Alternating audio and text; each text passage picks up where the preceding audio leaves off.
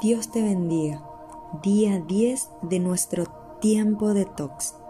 Segunda de Reyes 6, versículos 16 y 17. No tengas miedo, porque más son los que están con nosotros que los que están con ellos. Y oró Eliseo y dijo, Te ruego, oh Jehová, que abras sus ojos para que vea.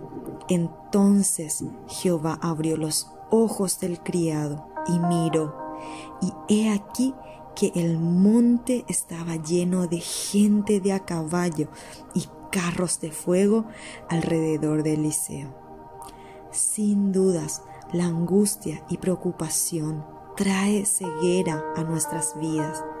Esta nos hace ver solamente el problema, al gigante, lo terrible de la situación cuando damos lugar al temor y a la angustia, no podemos ver el mundo espiritual a favor nuestro y nos perdemos de habitar en la atmósfera de milagros.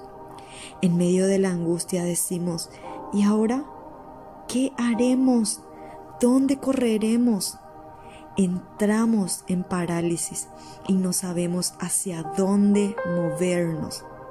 La buena noticia es que así como Eliseo oró a Jehová y suplicó su intervención, nosotros también podemos suplicar la intervención divina. Oh, que el Señor abra nuestros ojos a su realidad, de que no estamos solos, de que hay un respaldo mucho mayor a nuestro favor que nuestros enemigos. Vendrán gigantes y los miraremos de frente sin temor ni cobardía. Haremos frente a nuestros enemigos y estos huirán confundidos. Escribe en tu cuaderno de tox. ¿Qué enemigo viene a tocar la puerta y está generando temor y ansiedad en mi vida?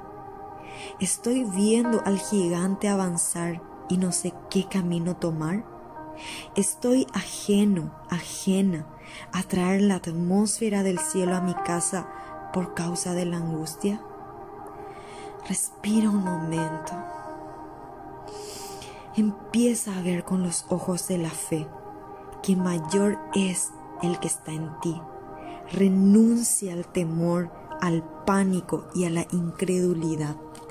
Recibe el espíritu de adopción por el cual clamamos, Abba, papito. No estás solo, no estás sola. Recibe la victoria por medio de Cristo Jesús y empieza a vivir una vida de plenitud y abundante paz.